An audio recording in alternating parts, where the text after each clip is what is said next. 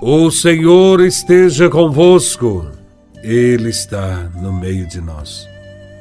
Proclamação do Evangelho de Nosso Senhor Jesus Cristo, segundo São Lucas, capítulo 8, versículos de 19 a 21. Glória a Vós, Senhor. Naquele tempo, a mãe e os irmãos de Jesus aproximaram-se mas não podiam chegar perto dele, por causa da multidão.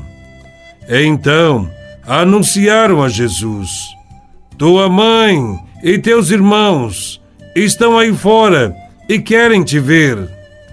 Jesus respondeu: Minha mãe e meus irmãos são aqueles que ouvem a palavra de Deus e a põem em prática palavra da salvação.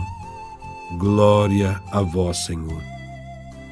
No Evangelho de hoje, Jesus está no templo, cercado por uma multidão, e recebe a notícia de que sua família estava do lado de fora e queria vê-lo.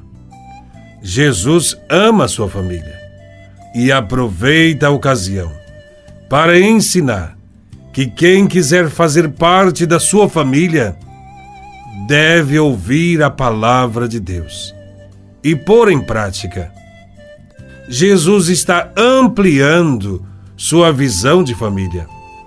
Fazer parte da família de Jesus implica em dizer que teremos os mesmos direitos, os mesmos bens e os mesmos deveres ouvir e obedecer a Deus são atitudes necessárias para pertencer à família de Jesus. Todo aquele que recebe Cristo como seu Senhor e Salvador deve entender que o relacionamento espiritual com Cristo produz um vínculo maior do que o vínculo de sangue. Nesse sentido, as palavras do Mestre, dirigidas a todos os discípulos, visam convocá-los a fazer parte da nova aliança, tornando-os membros de uma nova família, a família dos cristãos, aqui na terra e no céu. Diante disso, devemos nos questionar: nós nos sentimos membros da família de Cristo? Nossa adesão a Cristo é apenas teoria? Existe algum compromisso com a comunidade? Somos solidários com os nossos irmãos? Fazemos obras de caridade? A atitude de Jesus nos mostra que é importante a prática do Evangelho. Quem faz parte da sua família deve ser capaz de amar, de perdoar, de partilhar, de acolher os irmãos de socorrê-los quando for necessário, de consolá-los, compreender e ensinar. Quem faz parte da família de Jesus é capaz de ser feliz com os que são felizes e chorar com os que choram. Um outro aspecto importante que deve ser esclarecido nesse Evangelho é sobre os irmãos de Jesus. Os irmãos de Jesus que aparecem nesse Evangelho na verdade, são seus primos. Eles eram filhos de Alfeu e sua esposa, e não de Maria e José. Em diversos lugares, o Evangelho fala desses primos.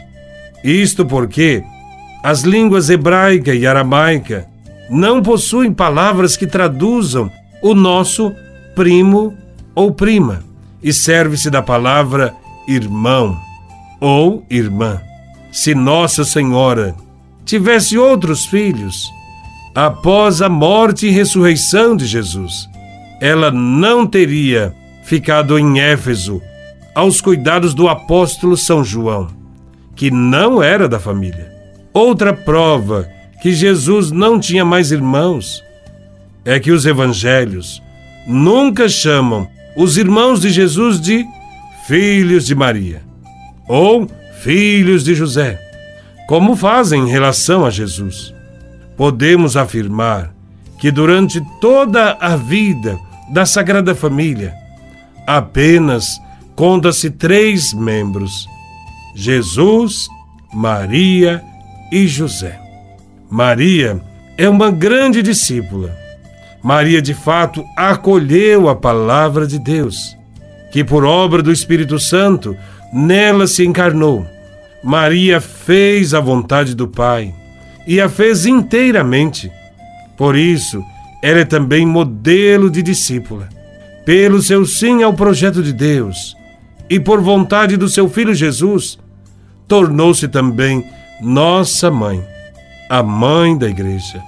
Nós veneramos Maria, a mãe de Jesus, porque ela não só foi mãe e porque gerou Jesus, mas porque ela foi a mãe que ouviu atentamente seu filho, ouviu suas palavras e ainda disse: Fazei tudo o que ele vos disser. Ela, acima de tudo, viveu intensamente a palavra do Senhor e a praticou.